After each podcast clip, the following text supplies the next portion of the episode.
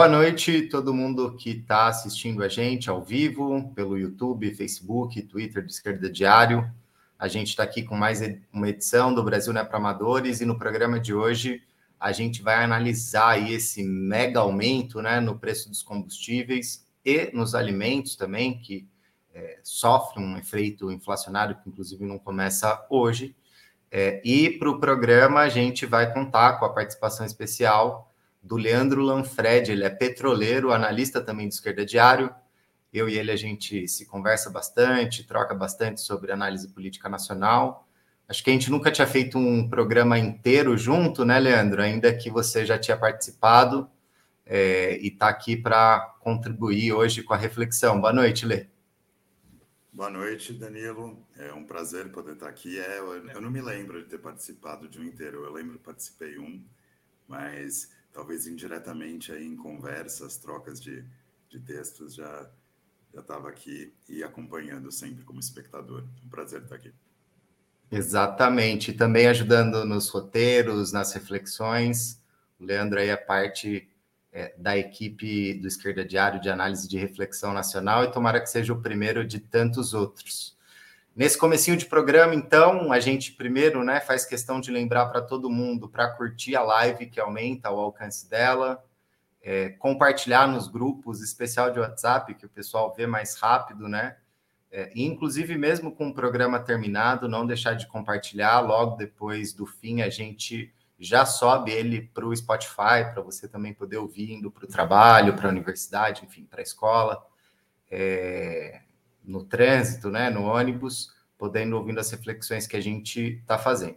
E como todo começo de programa, a gente sempre faz questão de lembrar todo mundo que puder ajudar é, a contribuir financeiramente para manter o Esquerda Diário e todas as nossas iniciativas, inclusive o programa de hoje, é, com a chave Pix aí, campanhaed.gmail.com, todos os programas a gente coloca lá no ar e lembra é, isso para vocês, porque é uma questão fundamental. O Esquerda Diário é uma mídia independente que não aceita né, nenhum tipo de recurso, financiamento é, de patrões, empresários e é, sobrevive e se mantém só com contribuição das pessoas que é, participam, constroem o Esquerda Diário, inclusive das pessoas que assistem os programas. Por isso é sempre muito importante.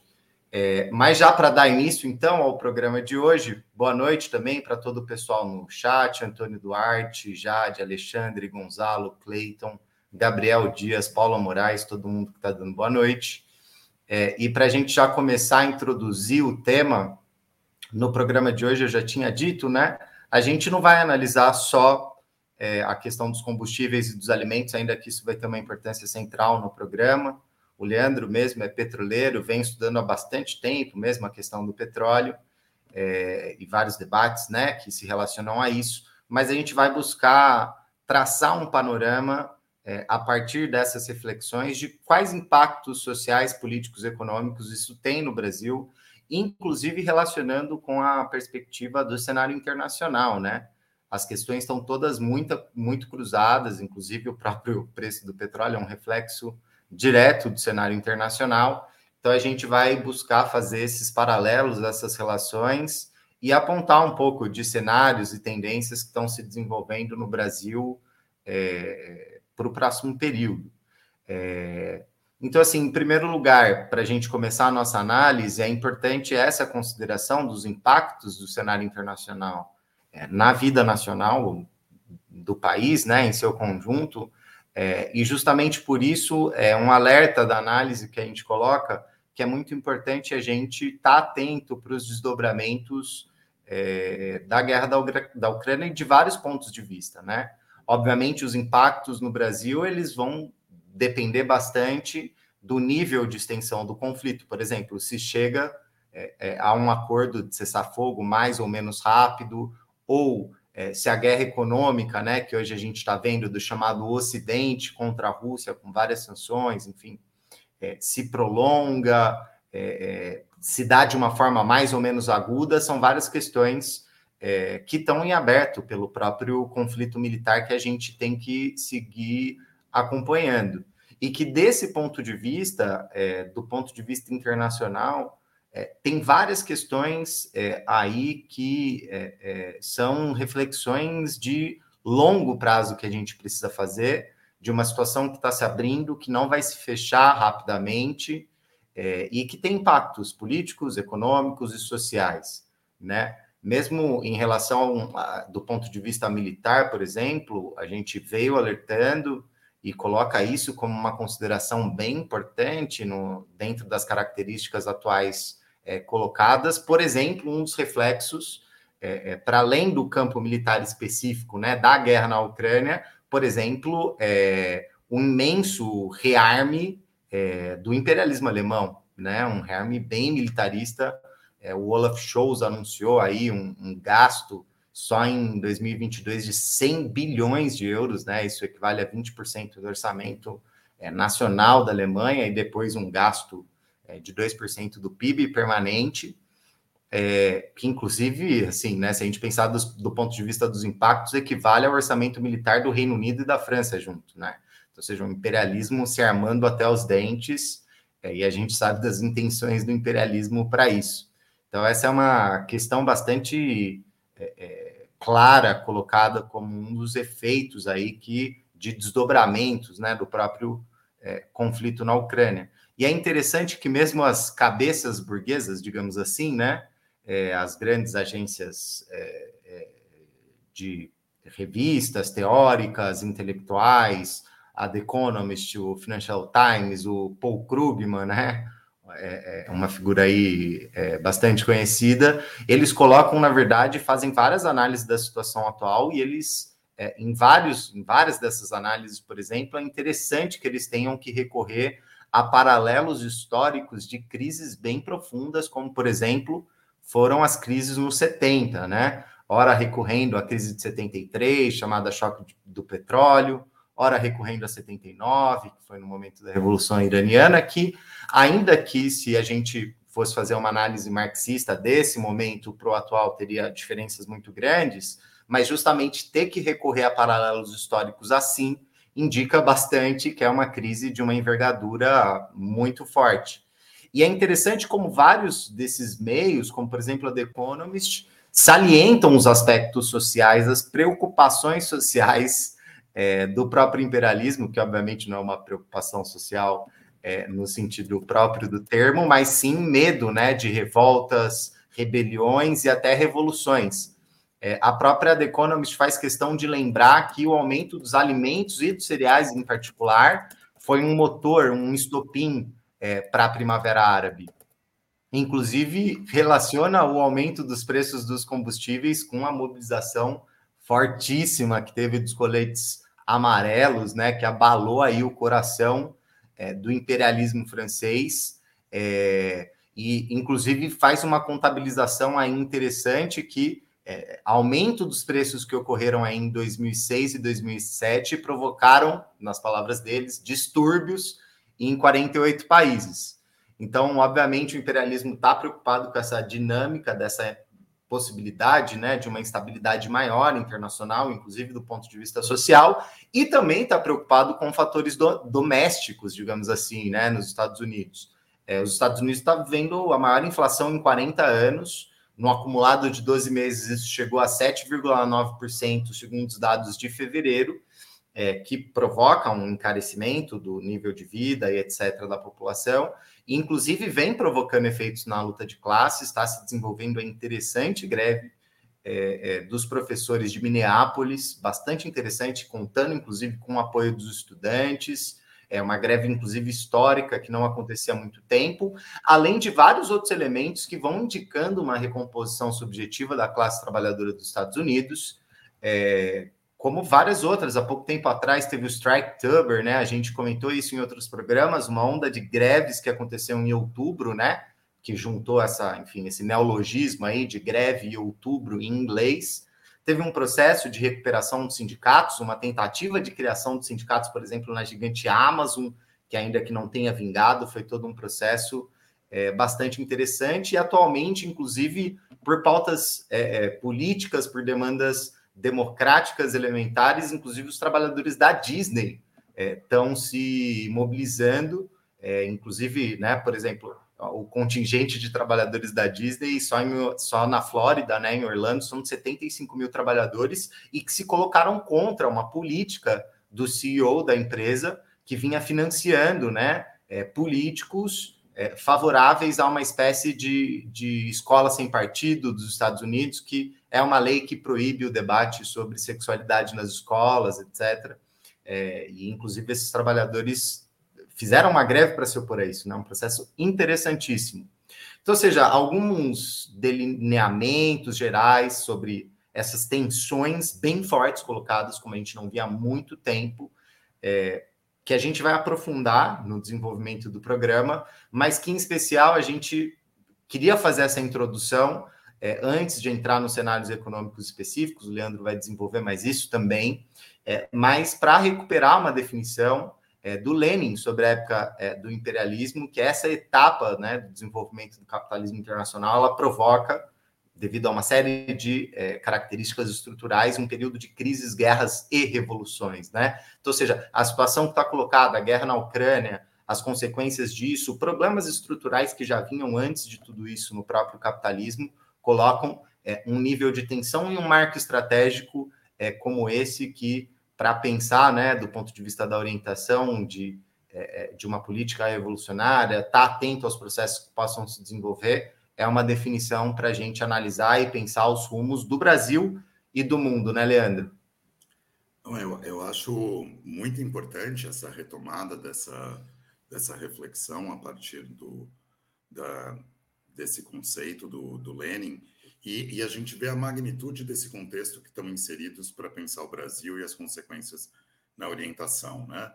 A Economist, como o Danilo falou, fala em 48 revoltas é, decorrentes do aumento dos preços é, é, depois da crise de 2008. Isso em si já é todo um marco. Isso abriu a Primavera Árabe, um reflexo tardio também de, de um choque entre as expectativas crescentes é, de setores de massa, a gente viu, e, e, condições econômicas piores, a gente viu acontecer no Brasil, inclusive nas jornadas de junho. Depois, a comparação com crises superiores, como as dos 70. Então, é, é todo um, um, uma renovação, para a gente pensar, da, de um cenário explosivo, como o Danilo colocou num, num artigo dele, recém-publicado, que eu, que eu recomendo para pensar o contexto aí do, do Brasil. E, inclusive, a gente vê isso não só como potencial, mas já como elementos em curso. No ano passado, já vinha em curso em várias é, vários economistas discutindo se tinha um, um novo ciclo de boom das commodities. Isso antes do choque que essa guerra abre. Já havia essa discussão, porque várias commodities vinham em altas sustentadas há anos. E elas deram um salto depois disso. E já se viu duas, é, dois cenários iniciais ainda, mas de mobilizações importantes, já decorrentes de aumento dos preços é, dos combustíveis dos alimentos. Tivemos cinco dias seguidos de protestos e choques com as forças de ordem e repressivas em Tirana, a capital da Albânia, é, no Mar Adriático, ali no, no sul da Europa, e também tivemos mobilizações no Iraque. Isso já aconteceu agora, em março. É, enquanto a, a, a Economist está alertando para essa questão, já, já vemos alguns sinais. E tem várias elaborações sobre quanto é o estoque de, de trigo que sobra na Tunísia, no Egito, no Líbano, vários países que foram epicentro é, da Primavera Árabe. Mas isso não são as únicas interrogantes, além do que já está colocado no cenário mundial estamos vendo uma nova onda é, de Covid acontecer na China, que está desafiando é, a política do, da burocracia é, restauradora do capitalismo, né, do, do PC chinês, em sua política de Covid zero. É um desafio, porque estão tendo que fazer lockdowns em várias cidades de milhões de habitantes, com impacto na economia chinesa e potencialmente mundial, e inclusive um descontrole que está acontecendo em Hong Kong. Hong Kong está apresentando é, dados de mortalidade superiores ao pior pico da pandemia que teve no Reino Unido. Dá para comparar com alguns picos brasileiros, que Hong Kong está tendo. E, e, e, é um grande risco de o que pode transbordar de Hong Kong a outras grandes cidades é, chinesas. Isso é um problema é, para a economia mundial, inclusive, que coloca uma outra série de interrogações.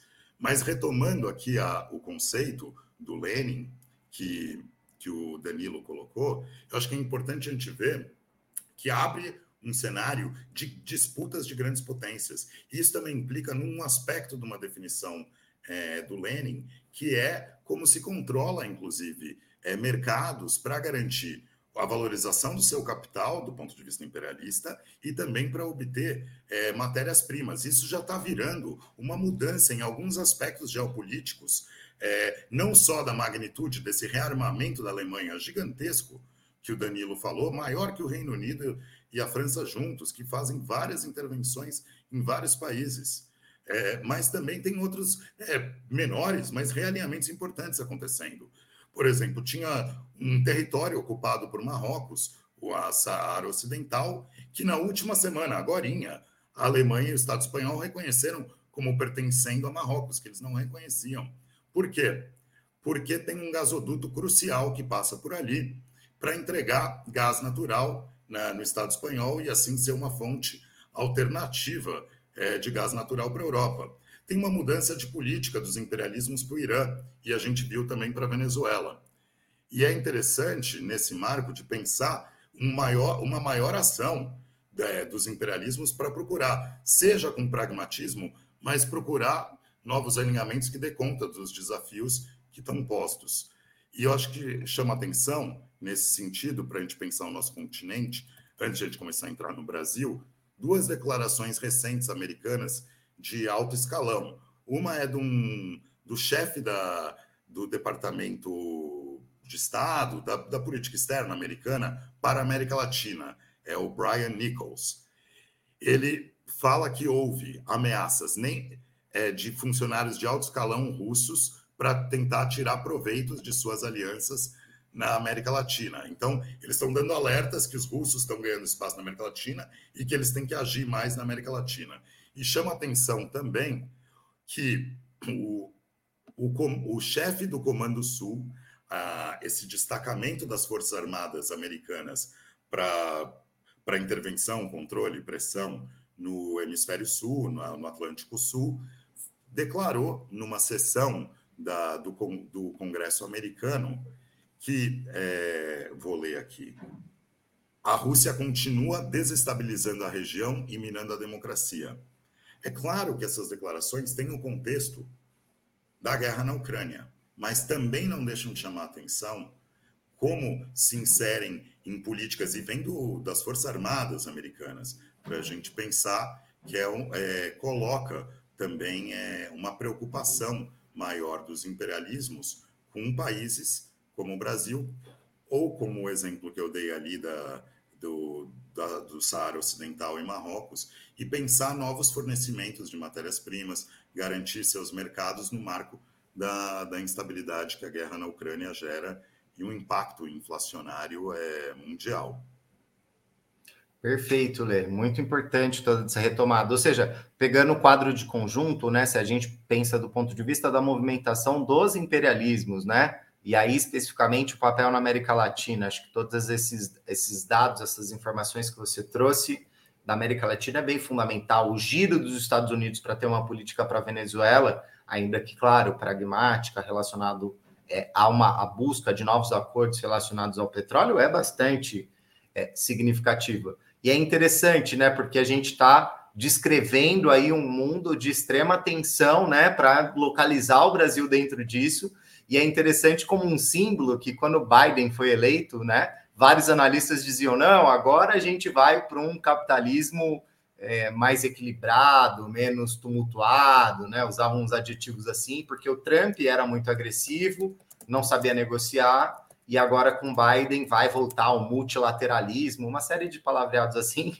e depois o que se desenvolve é uma guerra, né? Dessa proporção na Europa, no leste europeu é, e com impactos geopolíticos internacionais, sociais, econômicos, enfim, é, a volta do debate público, né, da possibilidade de revoltas. O próprio Olaf Scholz, né, o ministro alemão, é, ele numa entrevista, ele sendo é, questionado por que, que não compra, deixa de comprar o, o gás é, da Rússia, ele fala: bom, isso pode gerar é, problemas com a paz social, né? O que ele não pode falar é que ele teme revoltas e revoluções, mas justamente isso está entre os cálculos, os pensamentos, das preocupações de grandes setores da é, burguesia internacional. Mas agora, partindo para o movimento já de feito um primeiro panorama né, dessas tensões muito fortes colocadas, a gente vai começar a fazer as aproximações é, para a gente pensar isso no Brasil e que cenários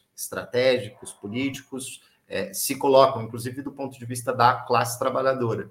Inclusive, vamos tentar relacionar isso com algumas perspectivas eleitorais, porque, obviamente, isso também é um tema que se relaciona. Mas, assim, a gente, para introduzir esse tema e a gente ver como cenários internacionais podem afetar a dinâmica da política nacional, a gente faz questão de lembrar que é, quando o Brasil sente de uma maneira mais aguda, mais forte, inclusive a partir da queda do preço das commodities, a crise de 2008, que por uma série de outros, outras questões, né? É, vai se dar de uma maneira mais forte, mais sentida no país em 2014, 2015. É, em particular, 2015 e 2016 tem uma queda mais acentuada do PIB, em 3,5% e 3,3%, respectivamente, um aumento do desemprego, várias questões, enfim.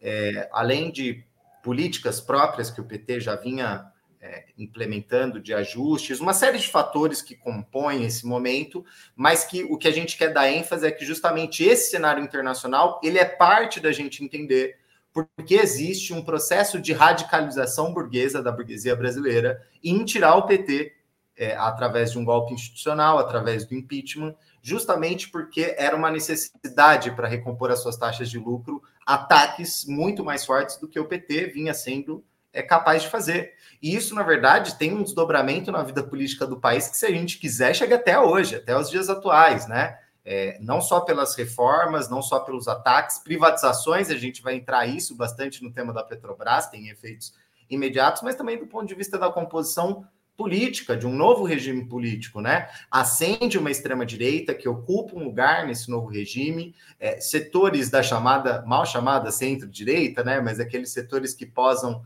de uma direita é, neoliberal democrática, né, perdendo espaço num primeiro momento, agora tentando se recompor a, a duras penas, uma crise inicial forte do PT com a própria prisão do Lula, depois um processo de recomposição, restituição dos seus direitos políticos, enfim, uma série de derivações que chegam até os dias atuais e que é, tem início é, é, bastante nesse momento, assim.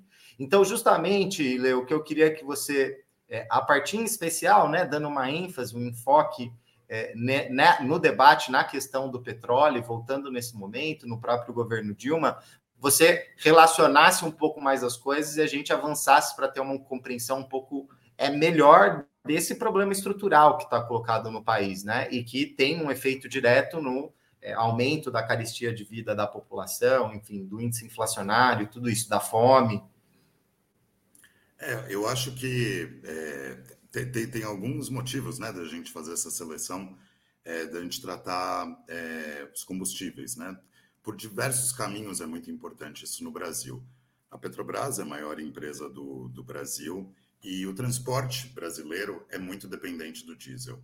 Então, qualquer alteração no preço de combustíveis, ela tem um efeito em cascata, em toda a inflação. É... O que eu acho que é importante a gente ver é inseparável da privatização da Petrobras esse choque inflacionário, esse roubo no, no, bolso de cada trabalhador brasileiro. E isso deu um salto desde o golpe institucional de 2016, mas é algo que não, não nasceu do nada, não começou com Temer. Dá um claro salto.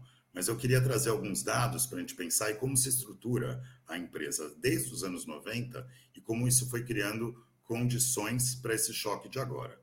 Então, já desde os 90, existem ações é, da Petrobras é, sendo negociadas em Nova York. Elas passaram de 43% dois anos atrás para 49,9% é, no último dado que a Petrobras divulgou. E tem mais 34% que está na Bovespa. Então, o capital votante do Estado brasileiro pode ser majoritário, mas quem fica com lucro e esse capital votante está a serviço de enriquecer 49,9% de capital estrangeiro e 34% que também pode ter uma parcela estrangeira na Bovespa. É, isso não nasceu do nada, já vinha com mais de 30% de capital estrangeiro no, nos governos Dilma. Dá um claro aumento no, nos anos é, de, depois do golpe, no Temer e, e, no Bolsonaro mais ainda. Isso é um, um primeiro elemento muito importante para a gente ter em conta. Um outro elemento para a gente ter em conta do que veio se gestando ao longo do tempo é que já nos anos do governo Dilma, 80% do investimento da Petrobras era na área de exploração e produção, era na produção primária de petróleo e não no refino. Então aí você já tem uma escolha que vai abrindo caminho para o sucateamento. Agora já está em mais de 90%. E o montante total de investimento caiu também, para aumentar quanto que remunera os acionistas. Mas você já tinha um direcionamento à parte mais lucrativa e que faz o país se especializar em exportar petróleo cru e importar é, derivados. A consequência de, dessas escolhas, que foram é, continuando, mas dão um salto depois do golpe, é a implementação de usar o preço internacional para os combustíveis. Mas para isso acontecer, a Petrobras já estava estruturada desde os anos 90, e isso não foi mudado nos anos do PT. Como que a Petrobras é estruturada internamente? Cada unidade de negócio é como se fosse uma empresa separada, e ela vende seu produto para outra parcela dela mesma, como se estivesse negociando internacionalmente. Então, o Instituto Brasileiro do Petróleo, é, que é uma entidade patronal, é tipo a Fiesp do petróleo, é, fala que o custo da Petrobras para extrair petróleo é de cerca de 8 dólares por barril. Só que aí ela vende para ela mesma um preço baseado no preço internacional, que hoje está em 115. Então, 107 dólares de lucro por barril. Aí, se você tem essa operação e um setor vai dar prejuízo e o outro lucro, você vai investir no que dá lucro. E o único jeito de não dar prejuízo no outro é se ele cobra o preço internacional que ele pagou para a própria empresa, para gerar esse lucro que entrega aos acionistas estrangeiros. Essa estrutura foi criada no Fernando Henrique Cardoso e ficou intacta. A, a única diferença é que no Temer passa a aplicar o, o, o preço internacional. E assim, uma área deixa de dar prejuízo e passam todas a dar lucro e remunerar mais os acionistas às custas do povo brasileiro. Essas condições de privatização que foram continuadas e chegamos onde estamos, é, e que estão vinculadas à, à, privatização, como eu disse, porque esse preço internacional ele é crucial para garantir um maior lucro e assim remunerar os 49% de acionistas estrangeiros, mas também é crucial para as privatizações de refinarias, que o Bolsonaro, tá, Bolsonaro os militares, né?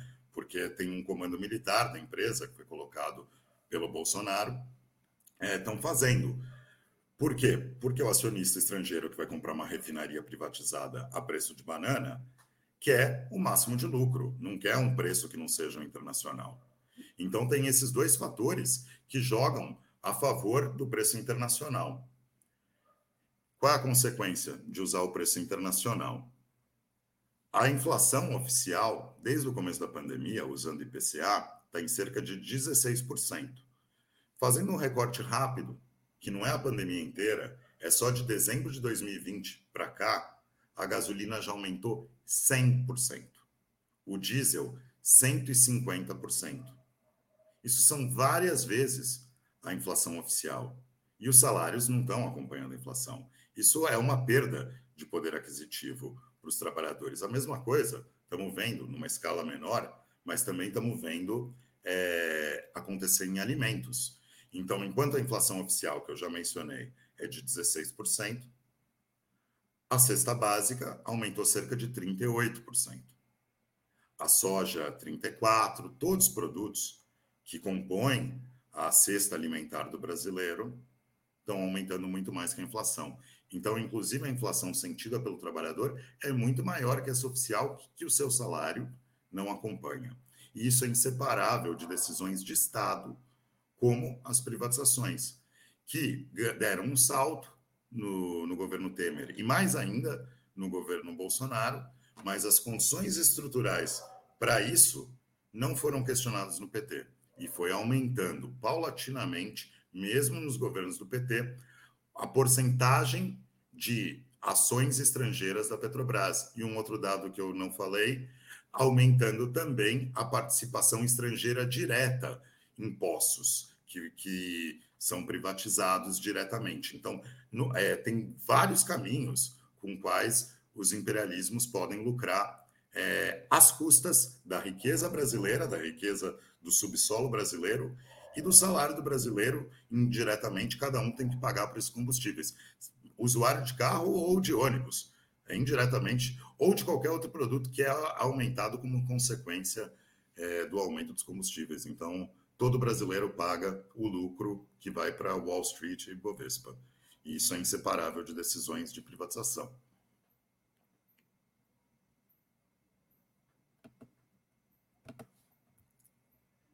É... Aí não sei se você, Opa, tá... Danilo. Eu estava silenciado, eu me silenciei para não te atrapalhar e esqueci de voltar aqui.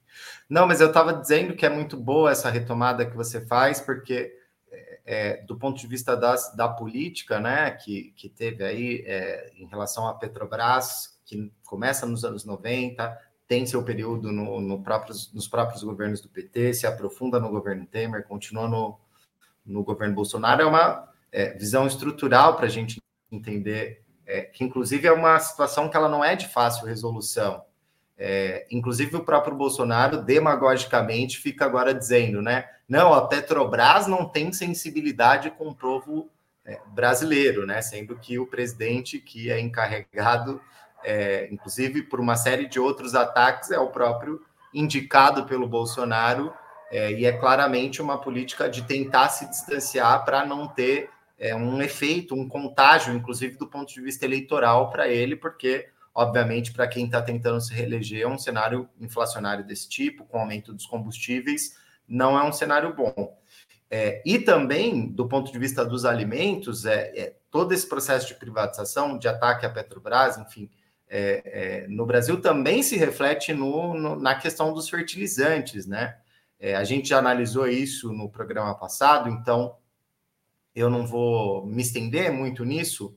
É, agora, inclusive, a Tereza Cristina está falando que tem um acordo com o Canadá em aumentar em 10% a importação dos fertilizantes canadenses, mas fato é que é parte do processo, de, é um reflexo né, desse processo de privatização e desmonte é, inclusive esse tema ter sido um dos temas que, é, em especial o agronegócio, mas diversos setores da burguesia nacional mais se alarmaram diante da guerra, devido ao fato da Rússia ser uma grande exportadora é, de vários dos componentes né, é, que compõem os fertilizantes. É, então, assim, a gente tem que enxergar desse ponto de vista, inclusive é, é, ver que todos os ataques que passaram no próprio governo Bolsonaro agravam ainda mais a situação, e no governo Temer, inclusive, recuperando. É, a gente estava fazendo aquele paralelo né, com 2014, 2015, 2016.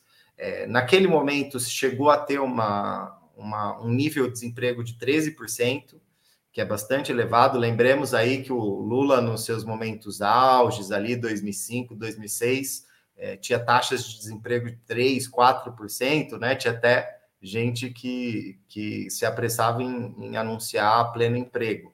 Então, ou seja, foi uma questão social bem importante ali naquele momento. Hoje, os dados de desemprego, redução da massa salarial, são próximos a isso, talvez um pouco menores, ainda que os cálculos mudaram, mas fato é que o nível de precarização, de subempregados no país é muito maior reflexo da reforma trabalhista, reflexo da reforma da Previdência, de outras privatizações, do, do conjunto dos ataques é, que vieram passando no último período. Ou seja, é, o golpe de 2016, na verdade, agrava né, ainda mais a situação é, e não coloca uma possibilidade de uma resolução fácil diante disso.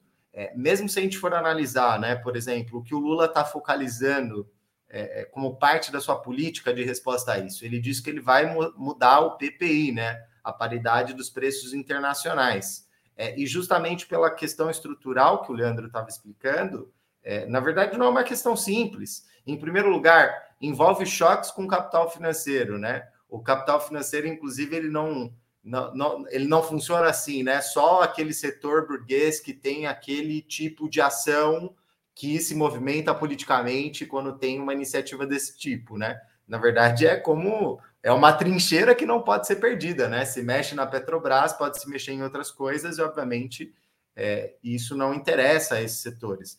Então, mesmo isso não é uma questão simples, né? Não é uma questão é, que da noite para o dia, é, é ainda mais o Lula, que está se mostrando bastante comprometido com é, uma série de setores neoliberais, não é uma questão simples, ou seja, que não produz efeitos. Tem efeitos, aí a gente precisa analisar.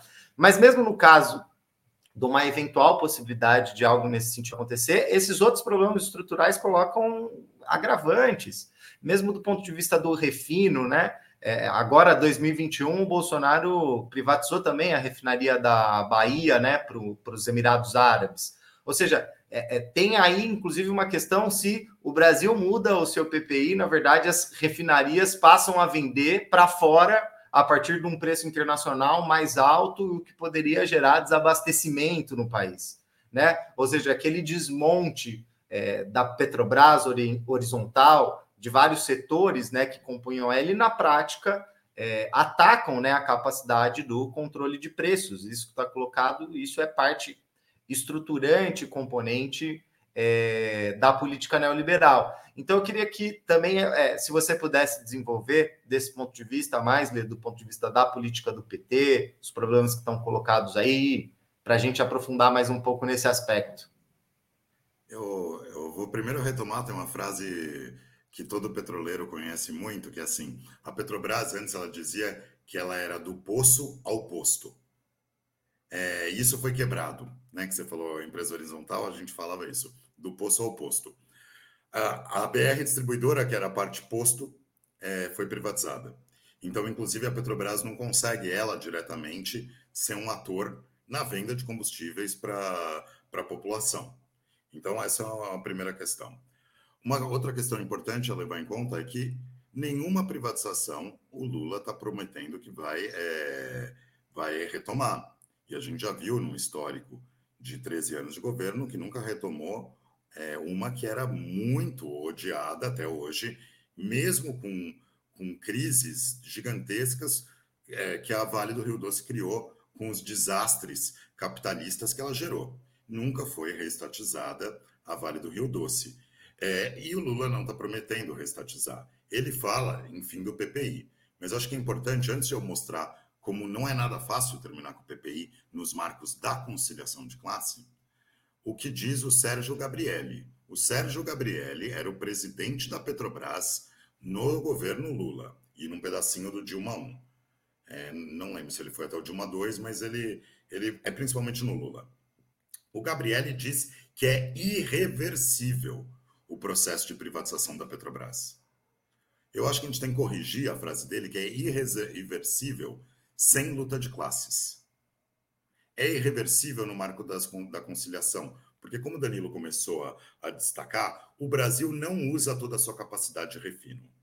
Usa entre 50% e 80% da capacidade de refino.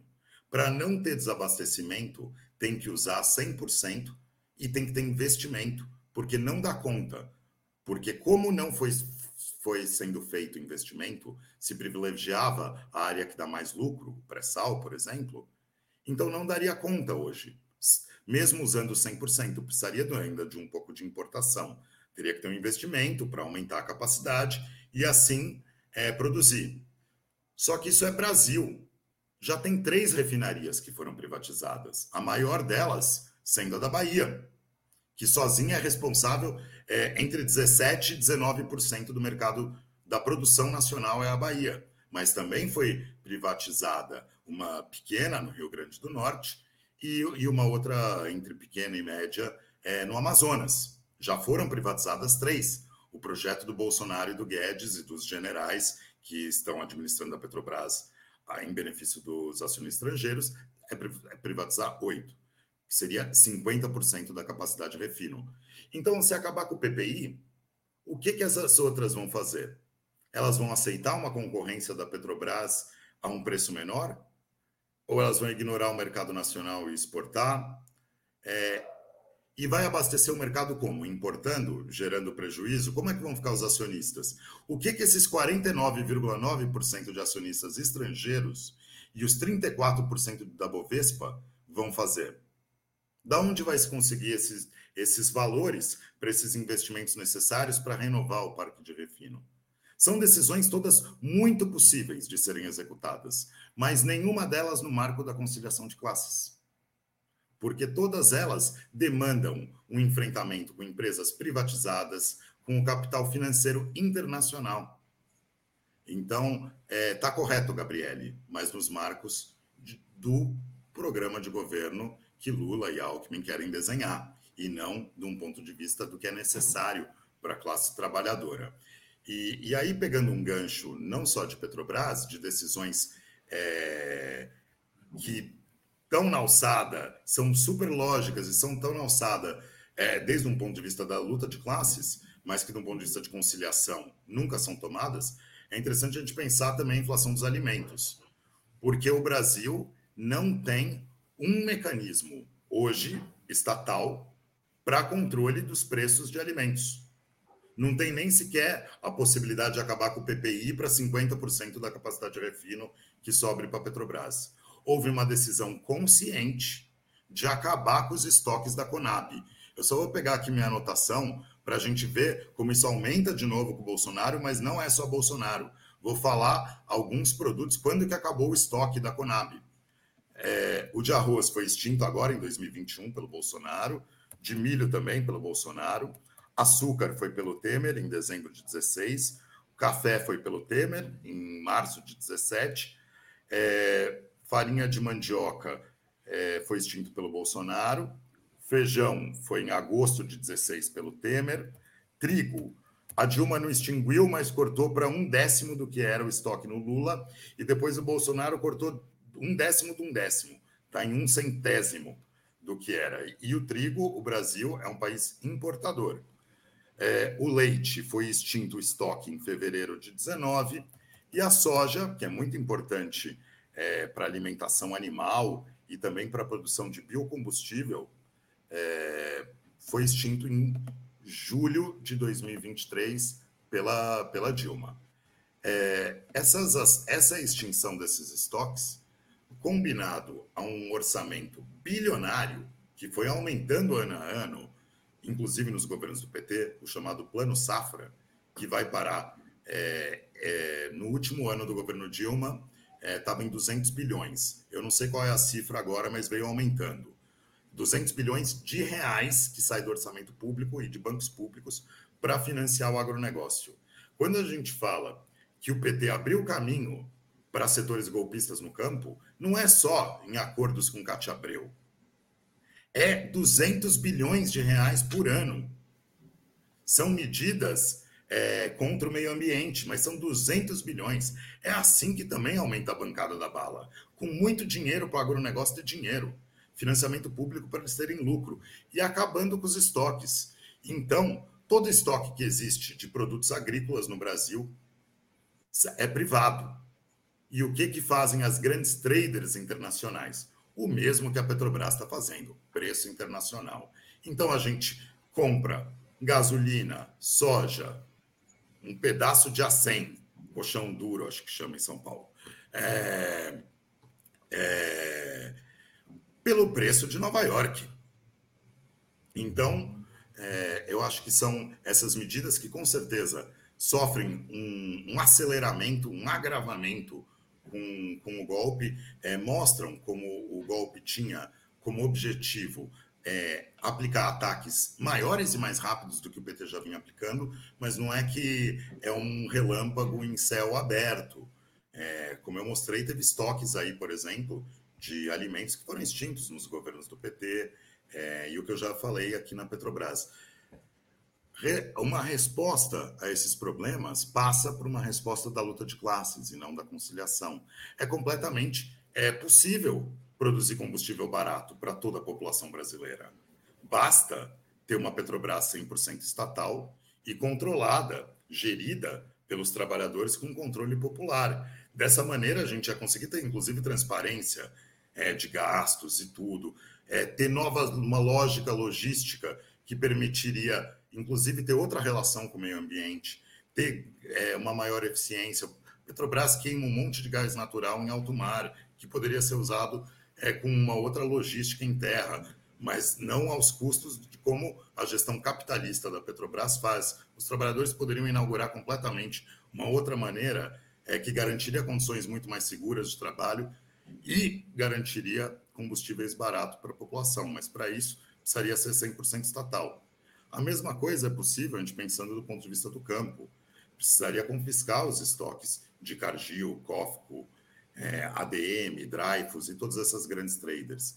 E como parte de uma luta é, para que todos os nossos salários sejam reajustados automaticamente como, como a inflação, porque o que está acontecendo é um saque ao bolso do trabalhador por diferentes caminhos. Acho que um dos principais é os combustíveis, que tem muita conexão com o problema dos combustíveis e a guerra da Ucrânia, a Rússia sendo a segunda maior fornecedora mundial de combustíveis. Né? Então, qualquer abalo aí é, tem um grande impacto, é, da ordem de, sei lá, três vezes a produção brasileira, o que a China, o que a Rússia exporta.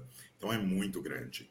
Mas isso também, como eu falei é, algum tempo atrás, aumenta a pressão imperialista sobre vários países e, e, e não à toa também sobre a Petrobras. Então, retomar uma Petrobras 100% estatal, coisa que faz décadas que não é, e dessa vez sobre controle dos trabalhadores, para que a gente consiga ter um plano racional para ter combustíveis baratos, é só possível mediante é, a luta de classes. O próprio presidente da Petrobras no PT já disse que não dá. É, mas dá, confiando nas forças da, da classe trabalhadora. Muito bem colocado, Lei. E pensando do ponto de vista dessa resposta programática, né, também um auxílio como mínimo, né, de um salário mínimo para essa multidão aí de trabalhadores desempregados, subempregados, inclusive desalentados, né, que já tem uma parte imensa que simplesmente desiste de procurar trabalho pela, enfim, pela situação, problema estrutural do país.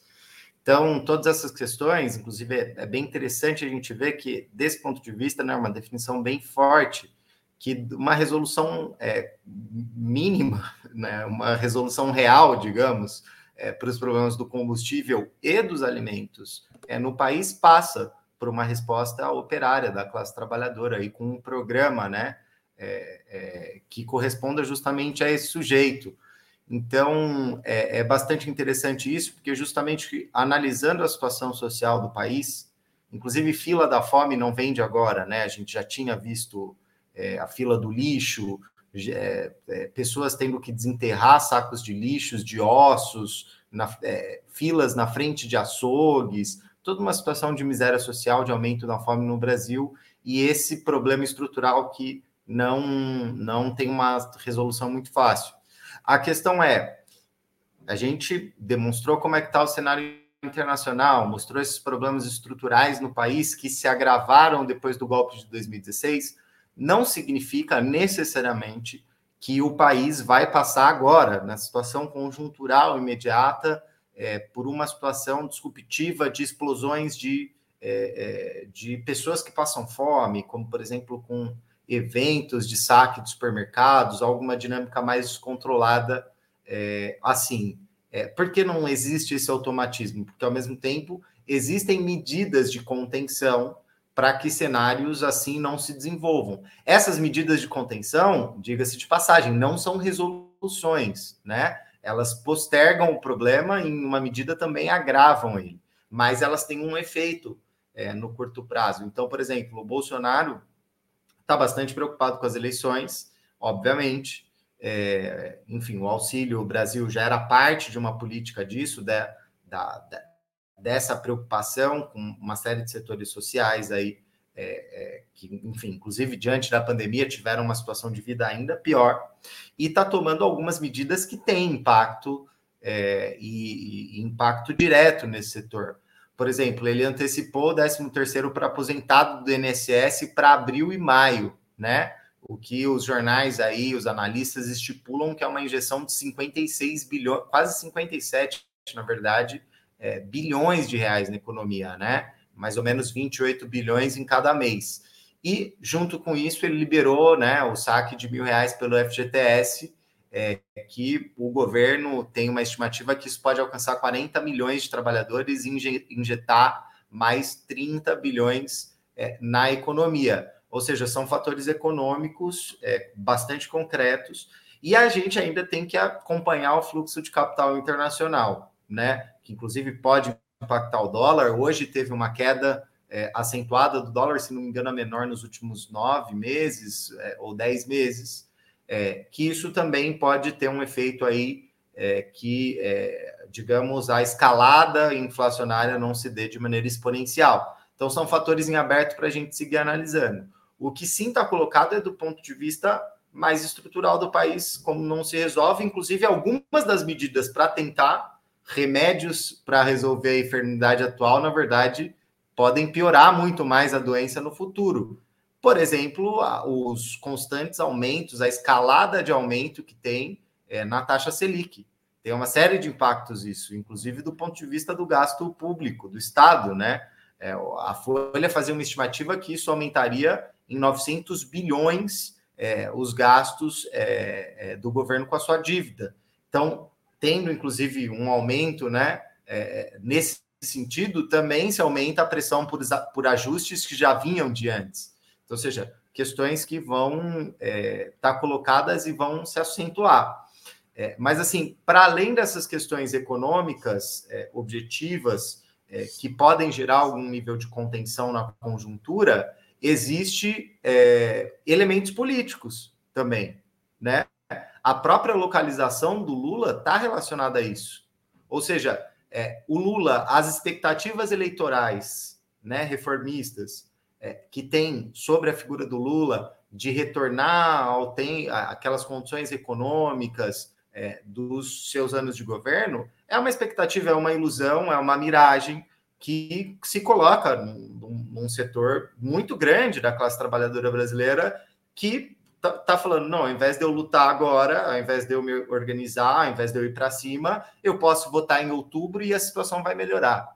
Né? Isso, as ilusões reformistas, elas não têm um efeito só fantasmagórico, elas têm um efeito bastante concreto e material na realidade. Sem contar que a própria política do PT também tem uma política material a partir dos sindicatos é, e está com uma política, obviamente, há muito tempo é, de não é, promover, organizar é, é, é, medidas que pudessem ser uma resposta de fundo diante da situação do país.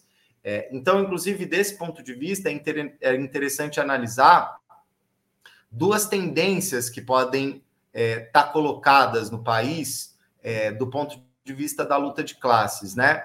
Uma dessas tendências seria é, a partir de mobilizações que acontecessem em setores mais tradicionais da classe trabalhadora, é, greves salariais bastante controladas pela burocracia da CUT, mas que isso pudesse é, ter algum efeito de contágio com outras categorias que estão há muitos anos com salários congelados, estão sentindo forte a inflação também, e isso gerar algum nível de quentura aí no, do ponto de vista da luta de classe, ainda que não seja é, nada disruptivo.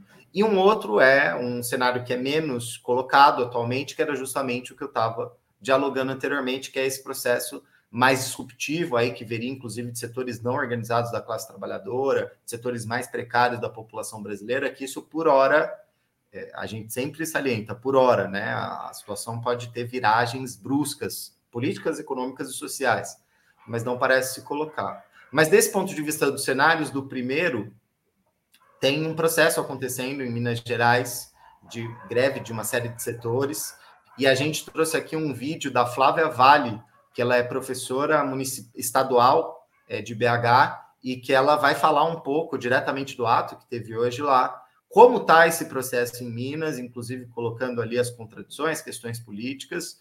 É, e aí, logo depois do vídeo, eu retomo para a gente é, é, tirar outras conclusões e relacionar com a análise de conjunto que a gente está fazendo. Se você puder colocar para a gente no ar, Pedro, por favor, o vídeo da Flávia. Do programa Brasil não é para amadores, eu sou Flávia Vale, sou professora em greve da rede estadual de Minas Gerais e, e eu quero falar um pouquinho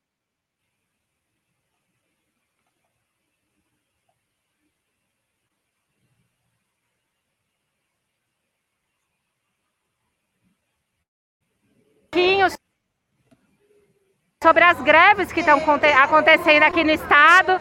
Como vocês podem ver, eu estou agora aqui nesse ato que está acontecendo agora pela manhã em Belo Horizonte, que é um ato das trabalhadoras da educação de Belo Horizonte, que estão fazendo a sua greve contra a prefeitura do Calil, que também não paga o piso, o piso salarial na educação, entre outras demandas da categoria que não são atendidas. Essa é uma greve super forte, de uma categoria muito importante aqui no, no nosso estado e que acompanha também a nossa greve na rede estadual de educação, uma greve que começou no dia 9 de março, a greve na rede estadual, que é também uma greve pelo pagamento do piso salarial e nos enfrentando com o governo Romeu Zema, que tenta passar o seu regime de recuperação fiscal, que é um plano de ajuste.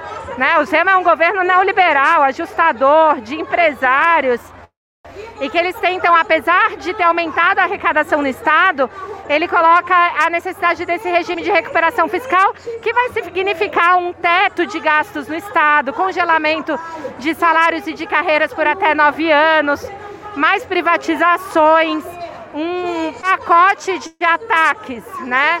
E a nossa greve se enfrenta com isso também. E, e no dia de ontem, os trabalhadores metroviários de Belo Horizonte, eles iniciaram a sua greve contra a privatização do metrô, que é um projeto que o governo Romeu Zema e o governo reacionário do Bolsonaro e Mourão tentam levar à frente. E os, e os metroviários começaram ontem sua greve contra a privatização, em defesa dos seus, dos seus empregos, né? E, em aliança com a população, lutando por um transporte público aí de qualidade e sem essas tarifas é, altíssimas e esdrúxulas que a gente já, já tem que pagar no dia a dia devido aos aumentos que foram feitos exatamente para favorecer a privatização. É, o que é bem, bem, bem novo de tudo isso é que mostra uma nova disposição de luta de trabalhadores. Né? A gente se enfrentando aqui em Minas Gerais contra o governo do Calil, contra o governo Romeu Zema, contra o governo Bolsonaro e Mourão. E também a gente sabe que é exatamente a necessidade de unificar essas greves que a gente pode ter vitórias, né? E impor derrotas contra esses governos. O que exatamente não tem nada a ver com a estratégia eleitoral do PT, né? Que nacionalmente está junto com o neoliberal Alckmin. É, e devemos dizer também, né, aqui em Belo Horizonte está caminhando para ter as suas alianças com o Calil, esse mesmo que está atacando a greve da educação é, nesse momento, né?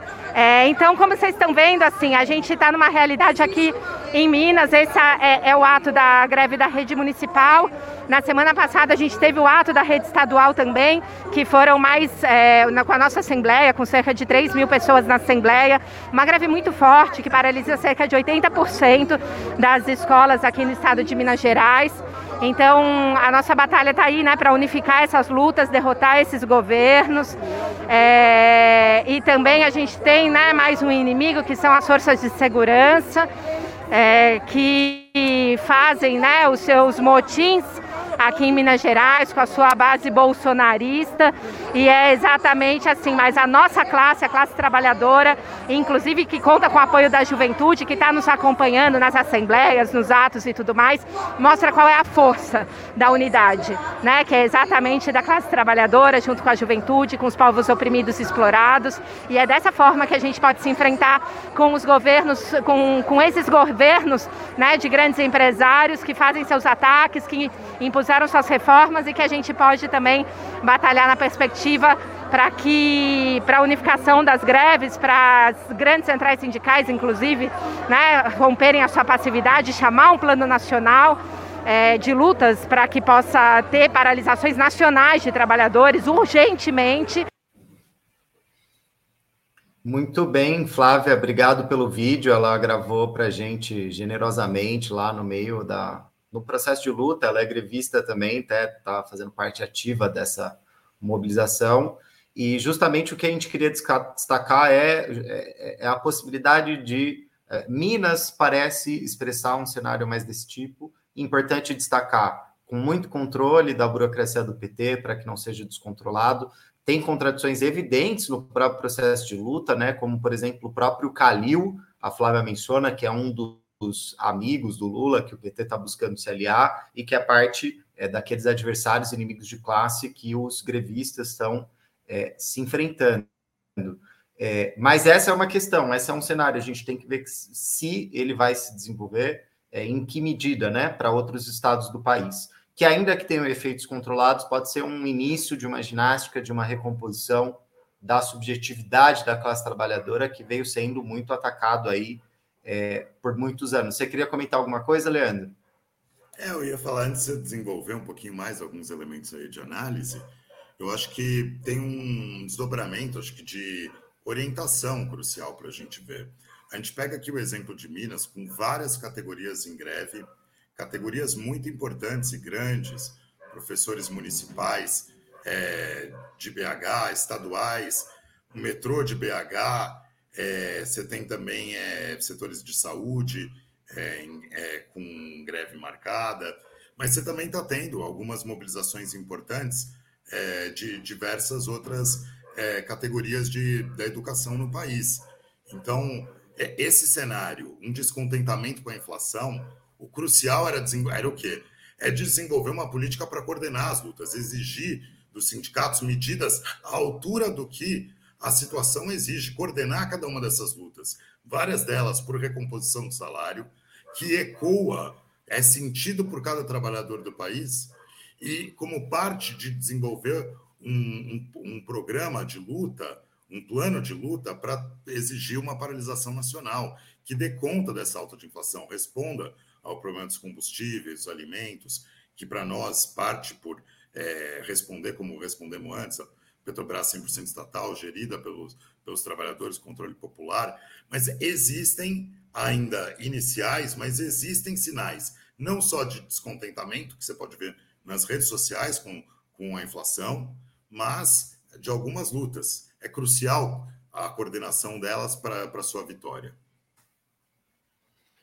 Muito aí, bom, acho exatamente. Que, acho que esse elemento acho que é importante para a gente também pensar, né? Vamos dizer, o que é, é, poderia se fazer? Inclusive, a gente pensar, vamos dizer, os cenários que se abrem e como que a classe trabalhadora poderia intervir nesses cenários, né? Exatamente, Leandro. Acho que essa é uma questão fundamental, né? Porque tudo isso que a gente está colocando de problemas estruturais para o país estão colocando um cenário de 2023 de muito difícil do ponto de vista econômico, né? Na, no artigo que você mencionou, que eu escrevi para o Ideias de Esquerda desse domingo, é, eu recupero né, uma definição do, é, sobre o lulismo, é, justamente que era calcado num, num, num duplo movimento. Por um lado, manter a política macroeconômica do governo Fernando Henrique Cardoso, ou seja, neoliberal, e, por outro lado, é, ter uma política de concessões sociais, em especial a partir do Bolsa Família, concessão de crédito e aumento do salário. Se a gente for pensar é, em, períodos específicos é, desse momento, que se convencionou chamar lolismo, dessa conceituação, é, o salário real aumentou 25%, né? Isso, na verdade, estava relacionado com uma situação econômica internacional totalmente é, é, diferente, ou seja, a tal ponto de é, impor, é, possibilitar um fluxo de capital de tal modo que era possível um aumento real dos salários sem que tivesse uma diminuição da taxa de lucros, né? Essa é uma base concreta e material da política de conciliação de classes. Muitas vezes, é, os analistas colocam o Lula como um conciliador num sentido de uma habilidade, né? Que ele consegue negociar com todo mundo.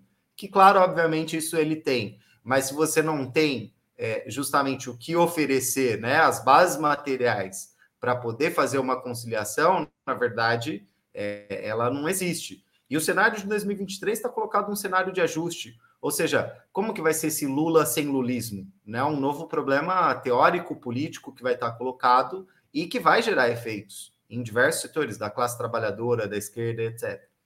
Desse ponto de vista, é chamativa é, a imensa crise do pessoal que já veio se desenvolvendo em outros momentos e que está relacionado é, a essa política do PT. E diante dessa política nacional é absolutamente escandalosa, que é se render, né? ajoelhar completamente frente a essa política do Lula, inclusive perdendo vários deputados parlamentares aí para PDT, para PSB. Agora o PSB está com Freixo e Alckmin junto, né?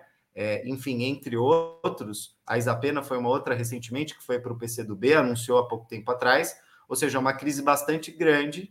O Boulos agora, né, para favorecer o Haddad, retirou a candidatura dele ao governo do estado de São Paulo para se postular é, a deputado federal, e é justamente o Haddad que vai estar tá ali fazendo campanha dizendo que é contra o legado dos tucanos em São Paulo, e na chapa presidencial vai ter o tucano que ficou 12 anos, né?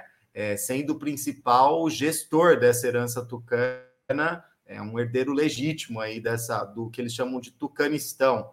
Então, ou seja, são expressões é, desse cenário do país e que, se a gente enxerga uma política é, revolucionária, não é possível enxergar do ponto de vista calen do calendário eleitoral e uma política que se fecha em outubro. É, é, é justamente a esquerda que, como o pessoal que está embarcando, a majoritária do pessoal, a ala majoritária do pessoal que está embarcando nessa política, na verdade, está cumprindo um papel de transmissão da política do PT, né? Um papel é, absolutamente nefasto. E o conjunto da análise que a gente coloca no país desses problemas estruturais relaciona com qual o programa correto né, para responder essas demandas, a partir de quais setores, é justamente para a gente criar uma alternativa de independência de classe. nesse sentido, inclusive, nós do MRT, a gente vem construindo o Polo Socialista e Revolucionário, para atuar também nas eleições, para batalhar por essa perspectiva, né? Com outros ativistas, outras organizações, é, justamente para que é, é, a gente possa é, é, lutar com, com afinco é, por, por essas ideias, por esse programa, a partir de uma análise bem concreta da situação internacional e nacional, que coloca problemas cada vez mais graves que a burguesia não vai conseguir responder e que vão gerar fenômenos novos. Quem não está olhando para isso quem não está fazendo análise é, e tirando as conclusões corretas desse ponto de vista está, é, sem dúvida nenhuma, na contramão da história. Então, para ir terminando o nosso programa, eu não queria deixar de agradecer ao Wagner Nogueira pelo super chat. É, ele coloca uma consideração: independência de classe e produção social da vida sob direção da classe trabalhadora. É necessário ir além do petismo e questionar de fundo tais problemas sem cair no paliativo comum do reformismo. Exatamente. E o problema é que o reformismo hoje em dia não está conseguindo oferecer nem mais paliativos, né? A situação está cada vez mais estreita para qualquer tipo é, de concessão. Mas já chegamos a uma hora e nove agora de programa, nos estendemos um pouquinho mais, Lê. Você queria fazer alguma consideração final, colocar algum comentário? Desde já, queria agradecer bastante sua contribuição, suas reflexões é, e tudo que você agregou hoje para o Brasil não é para amadores. Eu vou fazer só um comentário rápido para eu não contribuir tanto a estourar tão mais aí o tempo, que eu acho importante essa, a gente pensar essa crise do pessoal, não só a saída e essa orientação de trás do PT, mas também tem um, é, um outro elemento que é a formação de uma federação com um partido que apoiou o golpe institucional, que cada medida da Lava Jato, que foi crucial no avanço do imperialismo no país, foi apoiado pela rede. E é um partido que, inclusive, suas principais figuras são contra o direito ao aborto, bandeira crucial da luta das mulheres e que tem que ser encampada por toda a classe trabalhadora. É, é esse partido com o qual estão, é, formando uma federação para ter é, representações parlamentares e programas em cada município do país em comum por quatro anos. É, é isso também é um outro elemento que se agrega dessa crise que nesses marcos, vamos dizer, explosivos aí da, da situação internacional e suas múltiplas vias de contágio no país, coloca em forma é, crucial que lições a, a gente tira para se preparar é, para responder perante os anseios da, é, do que é necessário para a classe trabalhadora e não os limites é, super estreitos, como colocou o, o, Wagner aí no superchat, que o reformismo coloca. É, então, só agregar esses elementos e foi, foi um prazer poder estar aqui. Espero ter, contribuído na, na reflexão. Perfeito, Lê. Essa questão da federação com a rede é bastante chave mesmo desses rumos do pessoal. É, e hoje a gente vai fechando por aqui. Lembrando que o Brasil no Apromadores, né? Agora ele é quinzenal, então terça-feira que vem a gente não tem o um programa, mas na outra a gente volta aqui sempre com novas análises, atualizando as reflexões. E a gente agradece todo mundo que assistiu. E mais uma vez pede para quem ainda não curtiu, curtir, para quem ainda não compartilhou nas suas próprias redes, para conhecidos, familiares, enfim, grupos de trabalho, para compartilhar. E que, terminando nosso programa, ele vai diretamente para o Spotify. Vocês podem é, ver, ouvir por lá também. Então é isso, queria agradecer o Pedro, que ajudou a gente hoje aqui com a parte técnica do programa. Mais uma vez, o Leandro, pelo convite. E a gente se vê daqui 15 dias. Boa noite, gente. Até mais. Boa noite.